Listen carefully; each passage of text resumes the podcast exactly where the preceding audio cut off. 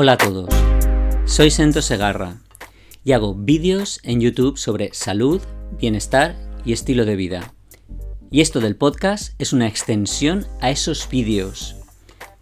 Es el espacio que me doy para poder conversar un poquito más con vosotros. Siempre con un buen café de por medio. Y hablar sobre cosas que estoy seguro que te interesan, como dietas, suplementos, fitness y también, ¿por qué no?, mis vivencias semanales. Este es ya mi quinto episodio de este podcast, Café Consento, y saco el tiempo de donde sea para grabar, pues lo hago con muchísima ilusión y con la esperanza de que el tema que voy a tratar hoy, en este caso, los beneficios del yoga, sea de tu interés y que te quedes hasta el final, Sigo con mi intención de publicar un nuevo podcast cada domingo.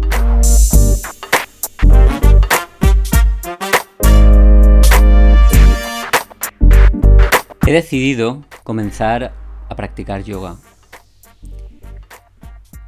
Y lo primero que voy a hacer es comenzar a leerme un libro, un libro bastante antiguo, se llama Aprendo Yoga, de André Van Liesebeth y lo voy a hacer junto a vosotros, porque en un momento dado voy a ir leyendo pasajes, como en este es el caso.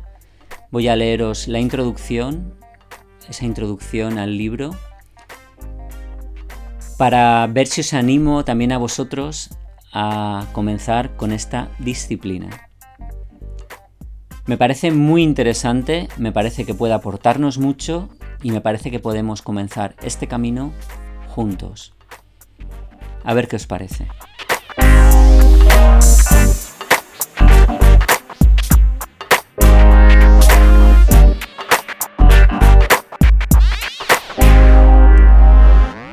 Podemos afirmar que nuestra época es fantástica. Jamás la humanidad había conocido una evolución tan explosiva. Nuestras realizaciones sobrepasan los sueños de nuestros antepasados. Ícaro está eclipsado por nuestros cosmonautas. Nuestros sabios llegan al corazón del átomo para arrancar los secretos mejor guardados de la naturaleza y domesticar la energía nuclear. Nuestra existencia se asemeja a un cuento de hadas si la comparamos a la de los siglos precedentes. Es una lástima que nos sintamos hastiados. Es trivial sentarse en un Boeing y sobrevolar el polo confortablemente instalado en un asiento, mientras que tal vez bajo el hielo viaja un submarino atómico. Y en el avión dormimos.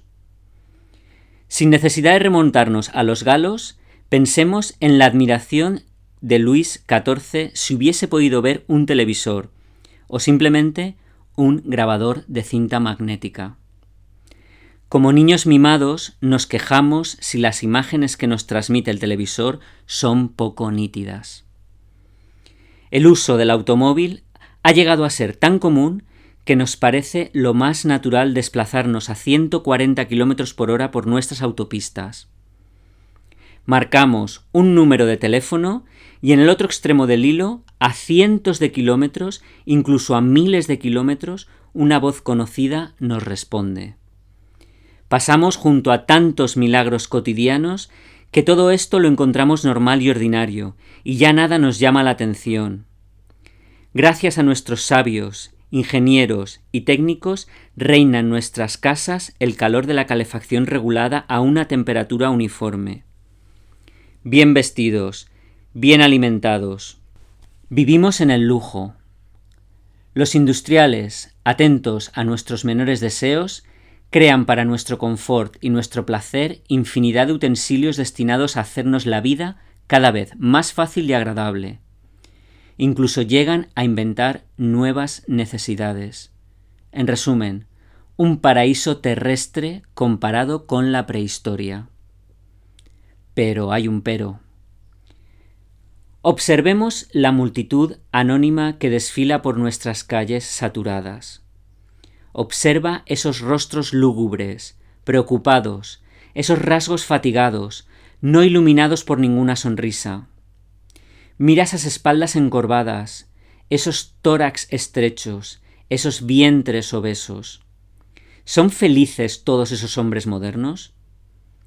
Ya no tienen hambre ni frío, por lo menos la mayoría, pero necesitan comprimidos para dormir, para evacuar sus intestinos perezosos, calmantes para sus dolores de cabeza y tranquilizantes para soportar la existencia. Aislados de la naturaleza, hemos realizado la proeza de contaminar el aire de nuestras ciudades. Nos hemos encerrado en nuestros despachos y hemos desnaturalizado la alimentación. El duro combate por el dinero ha endurecido nuestros corazones, ha impuesto silencio a nuestros escrúpulos, ha pervertido nuestro sentido moral. Las enfermedades mentales hacen estragos cada día más grandes, en tanto que se multiplican las enfermedades degenerativas, cáncer, diabetes, infarto, Alzheimer. La degeneración biológica se acentúa a un ritmo aterrador que no parece aterrar a nadie y que ni siquiera advertimos. Tranquilizadoras estadísticas nos dicen que nuestras probabilidades de vida han aumentado en X años, pero inconscientes no nos damos cuenta de que dilapidamos en pocas generaciones un patrimonio hereditario acumulado desde hace miles de años. La civilización, al suprimir la selección natural, permite la multiplicación de individuos, en tanto que como consecuencia del confort, el hombre ya no utiliza sus mecanismos de adaptación y de defensa natural y se debilita. ¿Cómo detener esta degeneración?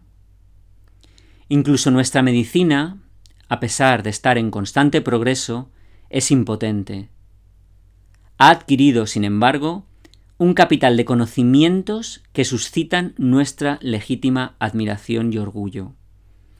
Ha eliminado enfermedades como la peste, la viruela, la difteria, por citar algunas. Además de los antibióticos, nos ofrece una multitud de remedios eficaces y cada día descubre otros nuevos.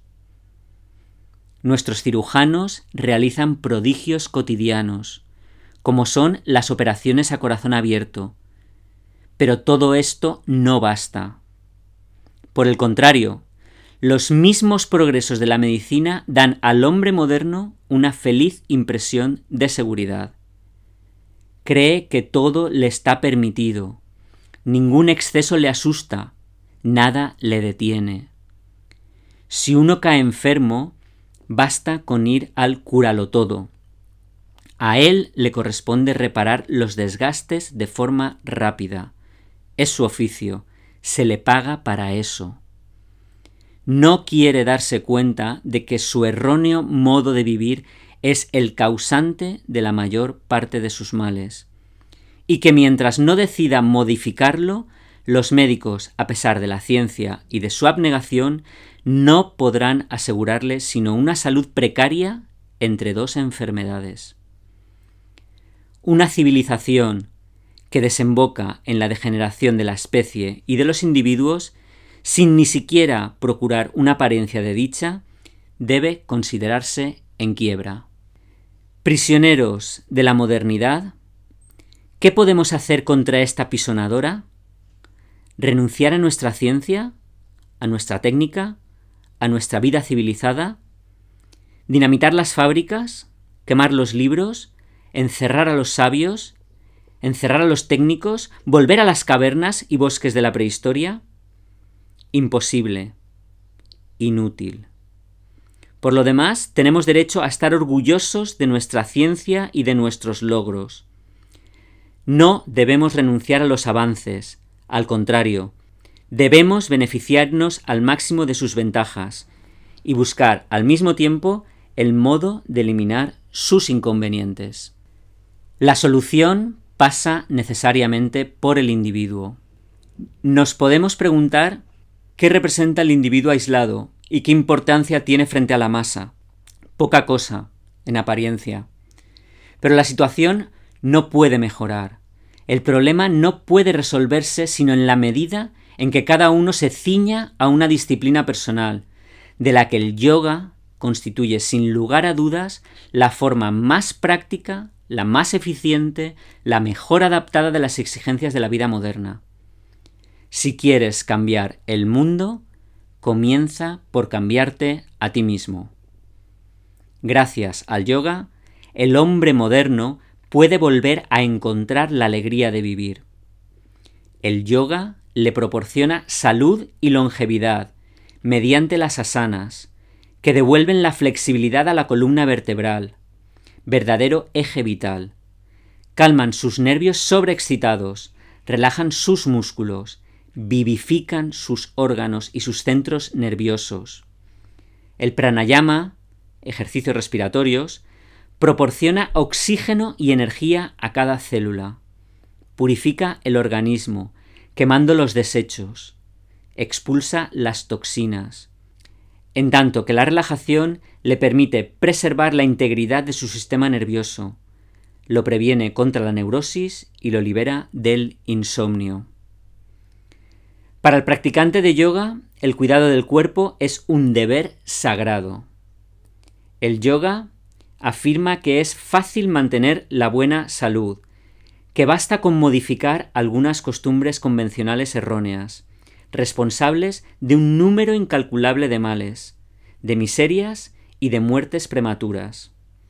La salud es un derecho de nacimiento. Es tan natural tener buena salud como nacer.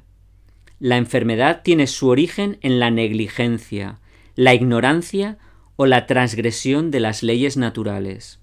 En el sentido yógico del término, la enfermedad es un pecado físico y se considera al enfermo tan responsable de su mala salud como de sus malas acciones. Pile observaba ya que los humanos que tratan su cuerpo como les place infringen las reglas de la vida sana, que deberían conocer a fondo. Son pecadores físicos, las leyes de la salud no son ni restrictivas ni sofocantes. Por el contrario, son simples, poco numerosas y nos procuran gran libertad al liberarnos de una multitud de trabas que impiden que nuestras propias fuerzas se manifiesten en su integridad, impidiéndonos así gozar plenamente de la vida. Aunque simples, los métodos y preceptos del yoga son racionales, y científicos. Se podría temer incluso que su simplicidad y su facilidad de aplicación condujeran deplorablemente a descuidar esos métodos, privándonos así de los maravillosos efectos benéficos que procura su práctica continua y cuidadosa. Repetiremos con Swami Sivananda. Un gramo de práctica vale más que toneladas de teoría. Cualquier persona, Atea o creyente puede practicar con éxito el Hatha Yoga, porque no es una religión y su práctica no exige ni presupone la adhesión a ninguna filosofía particular, a ninguna iglesia o creencia. Puede considerarse como una simple disciplina psicosomática, única en su género, de una eficacia inigualada. Por ser el Hatha Yoga un conjunto de técnicas, es neutro por definición, pero sería un lamentable error considerar únicamente este aspecto técnico e ignorar el espíritu en el que los grandes sabios y rishis de la India antigua lo han concebido, espíritu que le confiere una indiscutible nobleza. Nadie lo ha definido mejor que Swami Sivananda. Si se admite que el hombre es, en realidad, un espíritu incorporado a la materia, una unión completa con la realidad exige la unidad de estos dos aspectos. Hay mucho de verdad en la doctrina que enseña que el hombre debe extraer lo mejor de los dos mundos. No existe ninguna incompatibilidad entre los dos, a condición que la acción sea conforme a las leyes universales de la manifestación. La doctrina que pretende que la felicidad en el más allá no puede ser obtenida sino por la ausencia de goce aquí abajo, o por la búsqueda deliberada del sufrimiento y de la mortificación, debe ser tenida por falsa. La felicidad aquí abajo y la bendición de la liberación tanto sobre la tierra como el más allá, pueden ser alcanzadas haciendo de cada acto humano y de cada función un acto de adoración. Así, el sadhak, el alumno, no obra con un sentimiento de separación. Considera que su vida y el juego de todas sus actividades no es una cosa aparte, que deba conservar y perseguir egoístamente para su propia causa, como si el goce pudiera extraerse de la vida por su propia fuerza, sin ayuda. Por el contrario, la vida y todas sus actividades deben ser concebidas como una parte de la acción sublime de la naturaleza. Percibe que, en el ritmo de las pulsaciones de tu corazón, se expresa el canto de la vida universal. Descuidar o ignorar las necesidades del cuerpo, tenerlo por una cosa no divina, es descuidar y negar la vida más grande, de la cual forma parte, es falsificar la doctrina de la unidad y de la identidad última de la materia y del espíritu. Gobernados por tales conceptos, aun las más humildes necesidades físicas adquieren una significación cósmica. El cuerpo es la naturaleza. Sus necesidades son las de la naturaleza. Cuando el hombre se regocija, es la Shakti la que goza a través de él. En todo lo que ve y hace es la naturaleza nuestra madre, la que obra y mira. El cuerpo entero y todas sus funciones son manifestación suya. Realizarla plenamente consiste en hacer perfecta esta manifestación que es Él mismo. El hombre que busca dominarse debe hacerlo en todos los planos, físico, mental y espiritual, porque todos están en relación, no siendo sino aspectos diferentes de la misma conciencia universal que lo impregna. ¿Quién tiene razón? ¿El que descuida y mortifica su cuerpo para obtener una pretendida superioridad espiritual? ¿O el que cultiva los dos aspectos de su personalidad como formas diferentes del espíritu que la habita? Por las técnicas del Hatha Yoga, el alumno busca adquirir un cuerpo perfecto, que llega a ser el instrumento adecuado para el funcionamiento armonioso de la actividad mental. El Hatha Yogi desea adquirir un cuerpo sólido, como el acero, sano, exento de sufrimientos y capaz de vivir largo tiempo. Dueño de su cuerpo, quiere vencer a la muerte. En su cuerpo perfecto goza de la vitalidad de la juventud. Más aún, quiere someter a la muerte a su voluntad y habiendo cumplido su destino terrestre, con un gran gesto de disolución abandona este mundo a la hora escogida. Practicar el Hatha Yoga no significa de ningún modo aceptar esta doctrina, pero además de que esta doctrina revela el estado de espíritu de los verdaderos Hatha Yogis, disipa también ciertos prejuicios extendidos por Occidente, especialmente el de considerar las asanas como una acrobacia insensata, inútil, incluso peligrosa, o creer que los yogis adoptan ciertas posturas que parecen dolorosas con intención mortificadora. Lo serían tal vez para un no iniciado, pero para el alumno entrenado jamás son causa de sufrimiento, todo lo contrario. Bueno, y ahora ha llegado el momento de repasar algunos de los comentarios que me dejasteis en el vídeo de la semana pasada. El vídeo es el de el mito vegetariano, el argumento político. Y voy a leer simplemente un comentario. Hoy no voy a extenderme en este capítulo. Voy a leer el comentario de Vilma Acevedo Velázquez. Porque me parece muy sensato y me parece que dice cosas que todos deberíamos entender. Dice, Hola, gracias Sento por la información que nos comparte. Muy interesante y algo complejo el tema. Tal como dijo, podría traer polémicas y exactamente eso sucedió.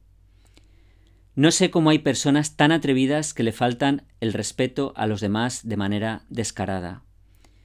Fui de las primeras en escuchar el vídeo, No lo contesté porque estaba tan indignada por cierto comentario a su persona. No sé cuál es parte no sé cuál es la parte que no entienden. Usted solo está enseñando un libro de otra persona. Por esto tenemos la oportunidad de aprender y enriquecernos más de información y de ver las distintas opiniones y puntos de vista de los que escriben, ya sean médicos o no.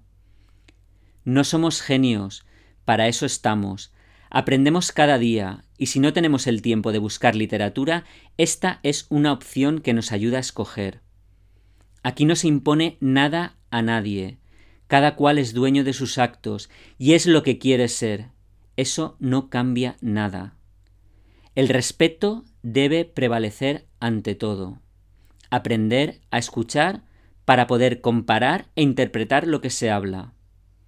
Independientemente de que usted sea farmacéutico, eso no tiene que ver una cosa con la otra.